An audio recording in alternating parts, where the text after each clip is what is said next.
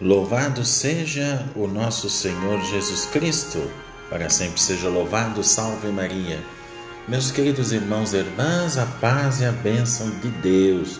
Estamos aqui mais uma vez reunidos para o nosso santo do dia. E hoje nos encontramos nesse dia 15 de outubro de 2021.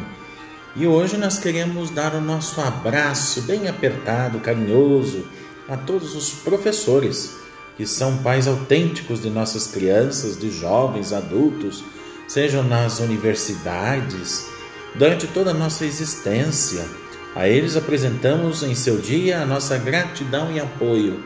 Parabéns a todos os mestres da educação.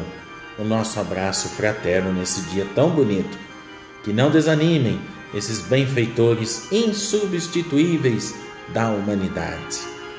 E hoje também os carmelitas e todos os que amam a espiritualidade profunda e celebra a grande santa da igreja, Santa Teresa de Ávila, que aos 20 anos entrava ela para o convento como moça cobiçada pelos galãs do tempo, pois além de bela e inteligente, provinha da nobreza espanhola.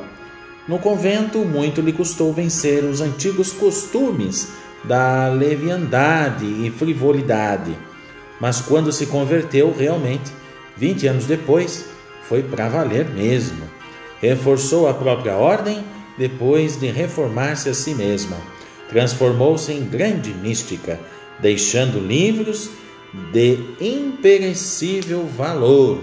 E ela, de fato, foi proclamada doutora da Igreja, título que somente ela e Santa Catarina de Sena receberam na Igreja como mulheres. Aliás, Vale lembrar aqui, é um título exclusivo de grandes padres reconhecidos pela influência de sua doutrina e ensino.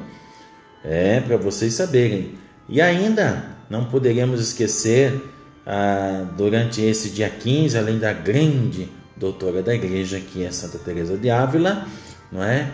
Não poderíamos esquecer a mulher Tecla, da Alemanha, assim chamava, e foi a verdadeira missionária apesar de sua condição de monja Santa Tecla foi do século VIII. Veja que bonito, meus irmãos, neste dia. Uma só vida de herói ou santo pode influenciar ou até transformar gerações para o bem da humanidade. Que bom que nós possamos pedir a intercessão de Santa Teresa, né, nossa querida Tecla, que nos ajude cada vez mais viver essa intensidade desta mística diante de Deus.